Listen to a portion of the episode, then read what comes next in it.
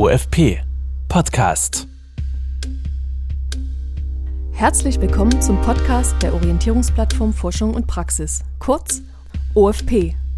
Mein Name ist Christina Schulz und ich bin Koordinatorin der OFP für den Bereich Mathematik und Naturwissenschaften. Im Podcast spreche ich für dich mit Expertinnen und Experten aus der Praxis. In unseren Interviews erfährst du Tipps und Wissenswertes für deinen Erfolg im Studium. Mein heutiger Gast ist Dr. Sebastian Hermsdörver. Der promovierte Physiker arbeitet als Patentanwalt. Hallo, Herr Dr. Hermsdörver. Schön, dass Sie uns heute Ihre interessante Berufstätigkeit als Patentanwalt vorstellen möchten.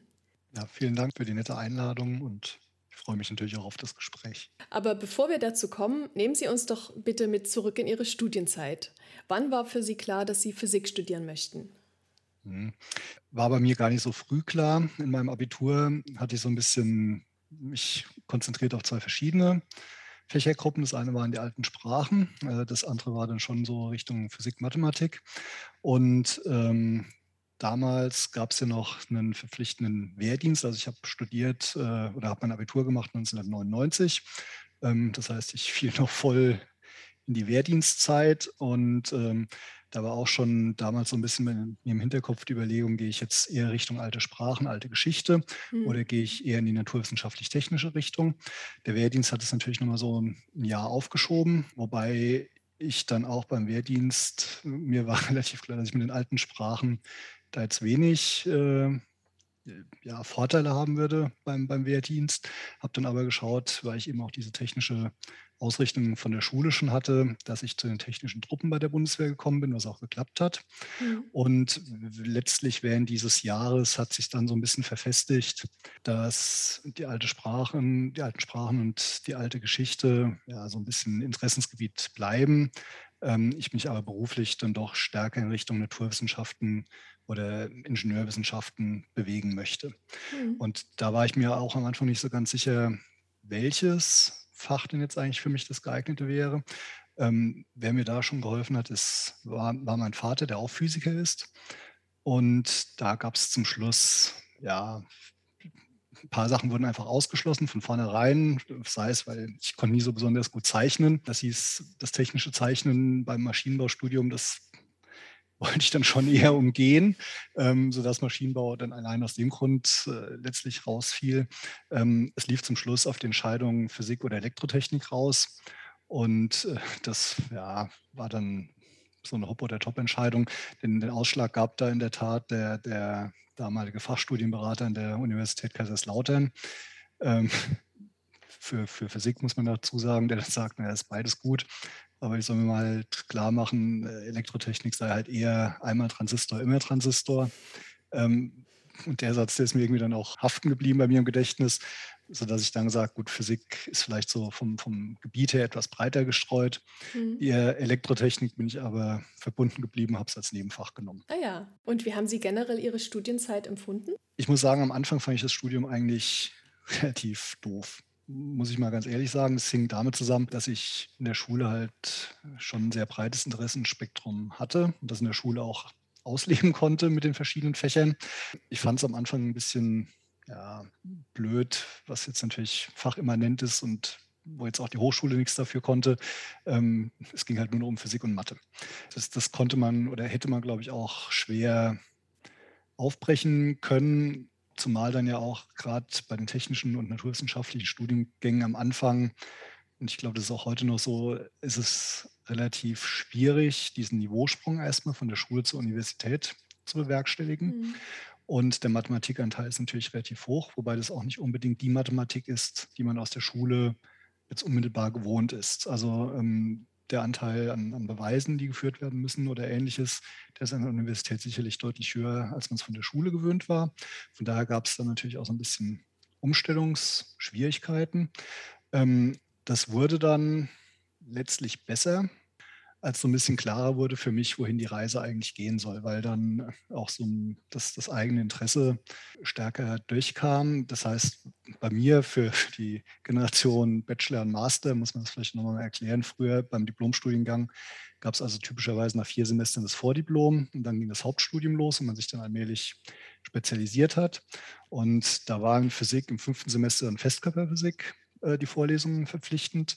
Da war mir irgendwie von Anfang an klar, dass, dass das ist, was ich später mal machen möchte. Und auch vom, vom Nebenfach konnte man dann so ein bisschen freier wählen. Da bin ich dann der Elektroinformationstechnik immer noch so ein bisschen verbunden geblieben, aber da gab es in Kaiserslautern die Möglichkeit, medizinische Physik und Technik zu belegen, was dann auch wieder so ein bisschen ja, diesem breiteren Interessenspektrum entgegenkam. Und ähm, da, da, fand ich es dann schon so ein bisschen spannender alles, zumal ich dann auch angefangen habe, als, als Hiwi in der Arbeitsgruppe mitzuarbeiten. Danach hat sich ja eine Promotion angeschlossen. Wie kam es zu der Entscheidung und was waren vielleicht auch so Besonderheiten von dieser Phase? Ähm, ich muss dazu sagen, und das Thema werde ich jetzt wahrscheinlich noch so ein paar Mal wiederholen, bei mir gab es immer einen grundsätzlichen Plan, wo ich mal hin möchte oder so eine Grundidee, was ich machen möchte die aber oftmals, weil die Umstände sich geändert haben, dann angepasst wurde oder verworfen. Also salopp gesagt, das hat sich alles so ergeben. Ähm, ich habe das Studium in Kaiserslautern, ja, dann innerhalb der, der fünf Jahre, die damals vorgesehen waren für den Diplomabschluss, letztendlich auch abgeschlossen. War zwischendurch noch ein Semester in, in Großbritannien, in Sheffield, was ich sehr angenehm fand oder auch sehr interessant. Ähm, und dann nach der Diplomarbeit, ähm, für mich war immer so ein bisschen ja, Universität ist nicht das, wo ich, wo ich mein Leben lang bleiben wollte. Von daher war die Promotion auch nicht zwangsläufig vorhergesehen. Ich hatte damals äh, mit meinem Diplom und später auch Doktorvater dann ein Gespräch, wie es nach der Diplomarbeit weitergehen soll und habe dem halt auch meinen Bedenken berichtet, wegen, wegen der dauerhaften Zeit an der oder noch mehr Zeit an der Universität zu verbringen, ob das so sinnvoll ist, zumal dann auch dazu kam, äh, dass ich auch aus Kaiserslautern komme und dementsprechend auch überlegt habe, ob ich nicht nochmal was anderes machen möchte. Mhm. Und äh, mein Doktorvater hatte sich anscheinend schon was überlegt und äh, sagte dann nämlich auch gleich, naja, wir brauchen jemanden, der für ein halbes Jahr nach Japan geht. Mhm. Ähm, da entsteht jetzt gerade eine Kooperation. Ähm, wir hatten damals auch einen japanischen Professor in der Arbeitsgruppe und äh, da sucht man eben Leute, die Interesse daran hatten, das so ein bisschen voranzutreiben und äh, diese Kooperation aufzubauen. Und das war dann so was, wo dann mein ursprünglicher Plan mal wieder über den Haufen geworfen war und ich gesagt habe, gut, äh, in der Gruppe hat es mir gut gefallen. Diese Aussicht, da dann noch mal ein halbes Jahr im Ausland verbringen zu können, die war sehr schön, ähm, sodass ich da dann zugesagt habe. Hm. Und die Promotion dann eben ja, mit dem Auslandsaufenthalt in Japan auch fertiggestellt habe. Und äh, wie erinnern Sie sich an Ihre Zeit in Japan? Ich fand das sehr schön, wobei ich sagen muss, ich habe auch die Zeit in, in Großbritannien in sehr guter Erinnerung. Ähm, wenn ich das auch als, als Tipp weitergeben darf oder ja, ich mache es jetzt einfach, ähm, ich würde das schon empfehlen, eine Zeit lang ins Ausland zu gehen. Weniger, weil man da jetzt fachlich besonders viel noch mitnimmt. Die Physik ist halt weltweit identisch. Das mag in anderen Fächern dann unterschiedlich sein. Also gerade Jura, da sind die Rechtsordnungen ja schon stark unterschiedlich, sodass man da vielleicht eher was Neues lernt. In der Physik ist es letztlich ja, immer das Gleiche. Ähm, aber interessant war zu sehen, wie ähm, andere Nationen bestimmte Sachen anpacken. Da kann man, glaube ich, in jeder Form was davon lernen. Japan war natürlich kulturell einfach von Deutschland noch ein gutes Stück weiter weg, als, als es England war. Wobei auch in England ähm, fand ich damals 2004 das schon ganz interessant zu sehen, dass die gerade, was organisatorisches angeht, an der Universität eigentlich ein gutes Stück weiter waren als wir in Deutschland. Mhm. Also viele Verwaltungsvorgänge, die bei uns wirklich relativ lange gedauert haben, das ging bei denen ziemlich schnell. Also ich hatte einen Studentenausweis mit einem Foto ich glaube, es hat noch nicht mal eine Stunde gedauert. Ähm, das, das, waren so Sachen, da hat man in, Deutschland halt problemlos einen, Vormittag damit verbracht, äh, da mal zu gucken, wo man hinlaufen muss und dann die, den jeweiligen Ansprechpartner zu finden oder ähnliches. In Japan war es natürlich noch mal krasser, wobei ich da nicht als Student eingebunden war. Das heißt, Vorlesungen im, herkömmlichen Sinne habe ich da eigentlich keine besucht. Das Gruppenseminar habe ich natürlich mitgemacht.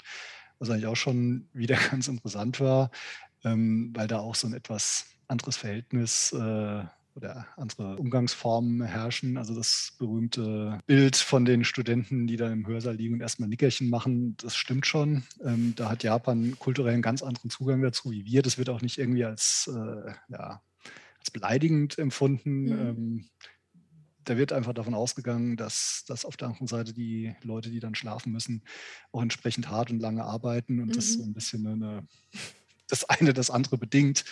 Ähm, aber das sind so, so kulturelle Unterschiede, mit denen man dann erstmal klarkommen muss. Und auch vom Universitätsaufbau fand ich das eigentlich ganz interessant zu lernen, ähm, wie das funktioniert. Zumal man dann auch sagen muss, in, in Japan, ich war an der, an der Tohoku University in Sendai, die waren auch damals schon auf dem Gebiet des Magnetismus, auf dem ich promoviert habe, deutlich breiter aufgestellt, als es die TU Kaiserslautern damals war oder auch heute noch ist. Sodass man da auch nochmal ein ganz anderes Spektrum an, an Forschungsgegenständen hatte, als ich es von zu Hause gewohnt war. Und wie hat sich dann Ihr Berufseinstieg gestaltet bis zu Ihrer heutigen Tätigkeit als Patentanwalt? Ähm, auch das hat sich mal wieder so ergeben.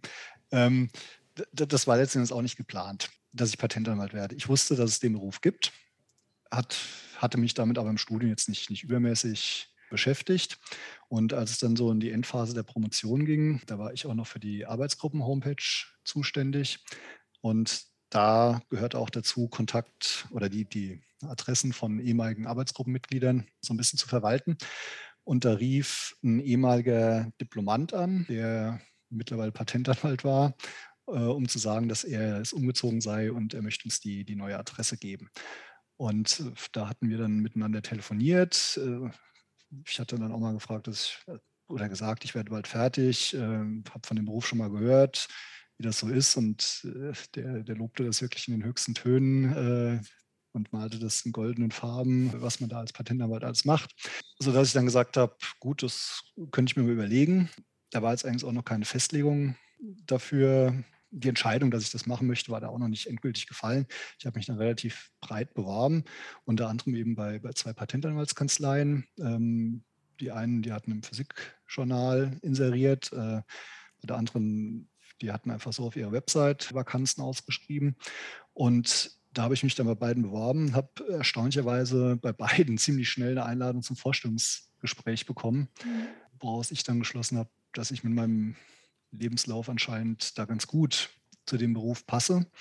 Und habe dann bei meinem, meinem jetzigen, meiner jetzigen Kanzlei bei Fenning Meinchen Partner, äh, die hatten mich als erstes eingeladen und ich bin dann damals nach Berlin gefahren zum Vorstellungsgespräch und hatte dann relativ schnell auch den Entwurf eines Arbeitsvertrags und die Zusage mhm. im Briefkasten. Also das ging wirklich damals sehr schnell und ich hatte einfach ein gutes Bauchgefühl, sodass ich den Vertrag dann auch unterschrieben habe und zum zweiten Vorstellungsgespräch letztlich auch gar nicht mehr hingefahren bin. Das war aber wirklich eine, eine Bauchentscheidung, weil ich mich da so wohl gefühlt habe und das auch so, so angenehm fand, dass ich ja da dann das, das erste Angebot quasi gleich angenommen habe. Insgesamt ähm, habe ich es auch, auch nicht bereut. Also ich bin dann nach Berlin umgezogen und als Patentanwaltskandidat äh, heißt das also, oder das wird es genannt, wenn man da noch in der Ausbildung steckt, fand ich also auch gerade die, die Berliner Zeit sehr schön, die mhm. ich damit erleben durfte. Sie haben ja gerade schon die Ausbildung angesprochen. Ähm, was umfasst denn diese Ausbildung? Also das beruht im Endeffekt auf drei Säulen. Die wichtigste ist, dass man in der täglichen Arbeit mit schon fertig ausgebildeten Patentanwälten und Patentanwältinnen zusammenarbeitet. Ähm, das ist also so ein bisschen Training on the Job. Das Zweite ist, dass es in den größeren Städten so eine Art Seminar gibt. Also Berlin hat da ein eigenes, hier in Dresden gibt es übrigens auch ein eigenes, München. Da ballen sich ja die verschiedenen Patentanwälte, die haben, glaube ich, sogar drei oder vier Gruppen. Da ist es dann so, dass man quasi unter Anleitung eines, eines schon sehr erfahrenen Patentanwalts nochmal ausgewählte Themen, ja wirklich wie in so einer Art Seminar sich gemeinsam dann erarbeiten muss. Das ist, oder in Berlin war es so, dass es alle zwei Wochen stattfand. Und da muss ich ja sagen, das fand ich schon sehr gut gemacht, wie es in Berlin gehandhabt wurde. Die dritte Säule ist dann ein Studium Recht für Patentanwälte an der Fernuniversität in Hagen, mhm. was über zwei Jahre angelegt ist. Und was dann ja, verschiedene Rechtsgebiete umfasst. Also ein sehr großer Teil ist Zivilrecht erstmal, dann kommt noch so ein bisschen Handelsrecht, Gesellschaftsrecht, äh, Wettbewerbsrecht, Zivilprozessordnung. Also man geht da so ein bisschen im Schweinsgalopp durch, durch einzelne Rechtsgebiete. Das Ganze wird dann auch mit einer Prüfung abgeschlossen, bevor dann die Ausbildung bei den Patentbehörden in München beginnt. Mhm. Also eine sehr umfassende äh, ja. Ausbildung nochmal. Und was macht man denn eigentlich so täglich im täglichen Arbeitsalltag als Patentanwalt? Können Sie uns da ein bisschen ja. einführen? Also generell gilt, ähm, Patentanwälte sind A, keine Rechtsanwälte, weil wir kein vollständiges Jurastudium haben und auch äh, weder erste noch zweite Staatsexamen absolviert haben. Gibt natürlich ein paar Kollegen, die beide Zulassung haben, die Patentanwalt und Rechtsanwalt sind. Die Regel ist es eigentlich nicht. Ähm, das heißt, jeder Patentanwalt ist in irgendeiner Art und Weise erstmal Ingenieur oder Naturwissenschaftler von der Ausbildung her, denn ohne diesen Abschluss wird mir das gar nicht zur Ausbildung zugelassen. Und wir arbeiten dementsprechend auf verschiedenen sehr speziellen Rechtsgebieten. Vorneweg natürlich das Patentrecht, von dem sich ja der Name Patentanwalt auch ableitet, aber auch Markenrecht, Designrecht, Arbeitnehmererfinderrecht. Ähm, meistens ist es dann so, und das hängt dann so ein bisschen davon ab, ähm, in welcher Form man den, den Beruf ausübt, also ob man als Patentanwalt in der Industrie tätig ist, ob man in der Kanzlei arbeitet, in welcher Art von Kanzlei, in der großen oder in der kleinen. Ähm, da, ist es, da gibt es sehr vielfältige Ausgestaltungen dieses Berufs. Prinzipiell ist es natürlich so, dass man in erster Linie mit Patentrecht in jeglichen Formen zu tun hat. Das heißt, mein täglicher Tagesablauf bei, bei Pfennig manchen Partner, der sieht eigentlich so aus, ähm, dass ich ja, verschiedene Akten habe, die fristgebunden bearbeitet werden müssen. Und da dann in der Regel morgens erstmal gucke, welche Akten jetzt am, am dringendsten oder mir das schon vorsortiert habe, welche Akten ich jetzt demnächst bearbeiten muss. Und ähm, da ist es dann so, dass eben der, der normale Zyklus von so einer Patentanmeldung oder eines Patents sich da widerspiegelt. Also entweder, dass es Neuanmeldungen sind von Sachen, die jetzt zum Patent angemeldet werden sollen, bei denen die Unterlagen vorbereitet werden müssen, dass es Akten sind, wo die Anmeldung selbst schon eingereicht ist, wo der Patentprüfer vom Patentamt jetzt schon recherchiert hat und seine Recherchenergebnisse uns geschickt hat oder einen Prüfungsbescheid äh, schon geschickt hat, auf den wir jetzt antworten müssen. Das heißt, äh, ob man durch eine Änderung der Patentansprüche da vielleicht äh, nochmal ja, ein günstigeres Urteil erwarten kann oder ähnliches. Oder ob das sogar schon ein erteiltes Patent ist, gegen das jetzt eine andere Seite Einspruch erhoben hat. Das heißt, wir sind im Einspruchsverfahren, im zweiseitigen Verfahren, wo wir dann auch gucken müssen, ähm, wie man die Argumente der Gegenseite dann kontern kann. Mhm. Generell gilt, als Patentanwalt sollte man gern viel und schnell lesen. Das ist halt eine Tätigkeit, bei der ich den Schreibtisch eigentlich wenn man so will, nur zu Verhandlungen verlasse. Und selbst das ist äh, dank Videokonferenzen mittlerweile ja, stark eingeschränkt. Also auch die, die Verhandlungen werden mittlerweile teilweise online geführt. Richtig schrauben, also äh, das, weswegen ja viele ursprünglich mal Ingenieur werden wollten oder Experimentalphysiker. Also ich komme eigentlich aus der Experimentalphysik. Das mache ich eigentlich nur noch, wenn irgendwo bei uns die Technik spinnt. Ähm, also wenn ja, irgendein Computer äh, ja, irgendein Kabel gebrochen ist oder sonst was, solche Kleinigkeiten. Aber wir haben hier keine Labors, was manche Leute anscheinend so als Vorteil mitführen, hat übrigens auch das Patentamt nicht. Ähm, das heißt, diese klassische Labortätigkeit, die, die führe ich letztlich gar nicht mehr aus. Es mhm. geht darum, hier wirklich viel zu lesen. Und das in entsprechender Geschwindigkeit. Man darf sich dann auch dabei nicht langweilen. Und dann kommt natürlich noch dazu diese Rechts- Sprache, auch die Patentrechtssprache, die ist so ein bisschen ungewohnt, unterscheidet sich vom, vom herkömmlichen Deutsch. Ähm, auch das muss man dann natürlich ja, so ein bisschen mögen, ähm, sich damit zu befassen. Aber mhm. letzten Endes gilt halt, äh, Patentanwälte, wir drücken in irgendeiner Art und Weise Technik in, in Sprache aus, was natürlich was ist, was im Studium sehr selten gelehrt wird. Da ist es eigentlich eher umgekehrt. Man möchte technische oder naturwissenschaftliche Sachverhalte nach Möglichkeit in irgendeiner Form mathematisch beschreiben, was für uns letztlich von untergeordneter Bedeutung ist. Hm. Und was ist das Spannendste an Ihrem Job? Das Schöne ist eigentlich, dass man sehr viele verschiedene Sachen sieht, ähm, zumal man auch sagen muss, viele Ideen sind eben wirklich gut. Also äh, zum einen ist es, dass man hier Sachen zu sehen bekommt, wo ich schon weiß, die Markteinführung, die ist in, in, drei, vier, fünf Jahren.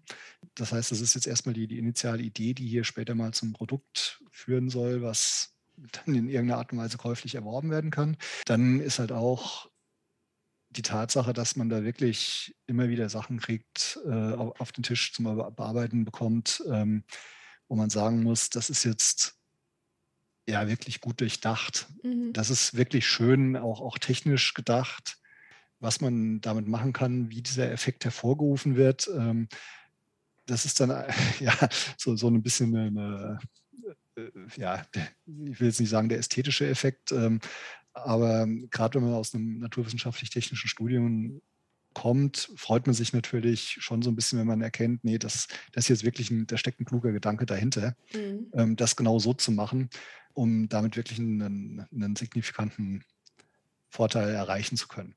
Das ist jetzt natürlich nicht bei jeder Anmeldung so, ähm, aber es gibt schon immer wieder Sachen, wo man auch sagen muss, das ist einfach äh, wirklich gut durchdacht und, und äh, gut überlegt, ähm, wie man dieses Problem mit technischen Mitteln lösen kann. Mhm. Und was würden Sie sagen, ist das Wichtigste, was Sie während Ihres Studiums für Ihren jetzigen äh, Job gelernt haben? Das Wichtigste ist wahrscheinlich, dass man so ein breites naturwissenschaftlich-technisches Grundverständnis vermittelt bekommt. Und das ist so ein bisschen auch der Vorteil an einem Physikstudium, dass da wirklich sehr stark in die Breite gegangen wird, was natürlich ein bisschen auf Kosten der Tiefe geht. Aber das ist gerade für meinen Beruf eigentlich, würde ich das schon als vorteilhaft ansehen. Denn so in der Tiefe ausgebildet, dass man dann genau dieses Gebiet, auf das die jeweilige Akte abzielt, beherrscht. Das ist ein reiner Zufall, falls das wirklich mal der Fall sein sollte. Also man kann sich natürlich schon ein bisschen darauf spezialisieren. Ich habe jetzt gesagt, ich, ich komme eigentlich aus, aus dem Magnetismus. Selbst da gilt, äh, das, was ich in der, in der Promotion gemacht habe, dass ich mal eine, eine Anmeldung oder eine Akte auf den Tisch kriege, die sich genau mit diesem Thema befasst. Das ist ja, also das wäre wirklich reiner, reiner Zufall. Ähm, aber der Vorteil ist, ähm, dass man sich in viele Sachen relativ schnell einarbeiten kann, einfach weil die Grundlagen da sind. Und in der Regel ist es ja auch so, die Erfinder stehen als Fachleute ja sowieso zum, zum Diskutieren zur Verfügung. Das tiefe gehende Fachwissen haben die sowieso. Das heißt, da geht es im Wesentlichen darum, dass ich verstehe, mhm. ähm, was die machen wollen. Und da greift dann halt wieder das, was ich vorhin gesagt habe. Die Physik ist Gott sei Dank weltweit gleich. Die, die physikalischen Gesetze, die gelten halt so oder so. Wenn man oder wenn der Anwalt da einmal das hoffentlich verstanden hat, wie das System funktioniert, dann ist die Akte eigentlich händelbar oder beherrschbar. Das Wichtigste ist da wirklich, dass man bedingt durch dieses breite technische und naturwissenschaftliche Grundwissen da auch ja, schnell sich reindenken kann. Was natürlich in einem normalen naturwissenschaftlichen und Ingenieurstudium nicht vermittelt wird, ist diese sprachliche Ausdrucksfähigkeit oder auch juristische Denkweise. Für die juristische Denkweise gibt es ja dann dieses ja, Kurzstudium an der Fernuniversität Hagen ähm, mit dem sprachlichen Ausdrucksvermögen. Das ist natürlich was, was man so ein bisschen von zu Hause aus mitbringen sollte. Von daher auch, ja, und jetzt so ein bisschen Tipp, wer sich dafür interessiert, ähm, bei unseren Bewerbungen, wir fragen eigentlich immer nach dem Abiturzeugnis. Äh, das machen wir jetzt nicht aus Boshaftigkeit, sondern weil das letzten Endes die einzige Möglichkeit ist, ja, nochmal was über die sprachlichen Ausdrucksfähigkeiten des Bewerbers äh, oder der Bewerberin rauszufinden. Mhm. Äh, Im Studium taucht das ja praktisch nicht mehr auf. Das heißt, ob da jetzt die Deutsch, Englisch, Französisch, Latein, was auch immer Note ähm, die gibt dann halt schon nochmal so ein bisschen Aufschluss darüber, wie man mit Sprache umgehen kann. Ähm, das Technische deckt dann natürlich das äh, Bachelor, Master, Diplom, äh, was auch immer Zeugnis ab. Was möchten Sie heutigen Studierenden gerne mit auf den Weg geben? Also als Tipp gerade für, für Physiker ähm, würde ich sagen, erstens, man, man sollte nach Neigung studieren, auch bei der Festlegung der, der Vertiefungsrichtung im Studium. Also es bringt nichts, sich komplett gegen die eigenen Interessen zu zwingen, was zu machen, was vermeintlich äh, irgendwie erfolgversprechender sein soll. Das heißt, erstmal ausschließen, was einen nicht interessiert ähm, und dann gucken, was davon übrig bleibt. Da würde ich dann vielleicht eher sagen, was ist davon am ehesten erfolgversprechend. Das Zweite, hatte ich jetzt schon mal gesagt, Auslandsaufenthalte finde ich sehr sinnvoll. Weniger, weil man da jetzt noch groß was über die Physik lernen würde, aber weil es so ein bisschen den eigenen Horizont erweitert. Dass man dann lernt, man kann das gleiche Problem eigentlich auf ganz unterschiedliche Arten und Weisen lösen, dass man auch sieht, was sind jeweils die Vorteile oder die Nachteile davon, dass man äh, ja eine, eine fremde Kultur nochmal kennenlernt. Und da ist es, glaube ich, auch nicht mal so entscheidend, wo man hingeht. Sicher, je nachdem, was man machen möchte, sind da die einen, ist das eine Land interessanter als das andere. Ähm, für diese, diese kulturelle Erfahrung ist es letzten Endes, glaube ich, egal. Da kommt es einfach mal dran, dass man ja ein paar Monate in einem fremden Land mit einer fremden Sprache sich zurechtfinden muss und einfach mal sieht, wie es dort funktioniert. Das Dritte, was ich jetzt noch nicht angesprochen hatte, allerdings was ich gerade für Physiker sehr wichtig finde, ist, dass man mal Praktika macht, also mal in Betriebe reinschnuppert. Einfach vor dem Hintergrund, es gibt kein Pflichtpraktika im Studium, gab es zumindest damals nicht, ich glaube, es gibt auch heute keine. Und man muss da auch mal sich selbst austesten. Also ich würde noch nicht mal sagen, das Praktikum muss ein voller Erfolg sein, wenn zum Schluss da steht, äh, ich bin nicht der Typ, um in einem Großunternehmen zu arbeiten, ist das auch eine wichtige Erkenntnis. Ähm, da spart man sich vielleicht dann Frust in den ersten äh, Berufsjahren, weil man dann doch meint, man muss irgendwie zum, zum DAX-Konzern und ist dort kreuzunglücklich. Es gibt da verschiedene Typen von Menschen und ähm, jeder muss dann so ein bisschen schauen, was für ihn selbst passend ist. Also es gibt Leute, die sind total glücklich in kleinen inhabergeführten Firmen, weil die mit dem Chef äh, quasi auf Du und Du sind. Es gibt Leute, die sind bei sowas kreuzunglücklich, weil die sagen, Arbeit ist Arbeit und ich möchte halt irgendwann wirklich einen harten Schnitt machen und das ist dann privat.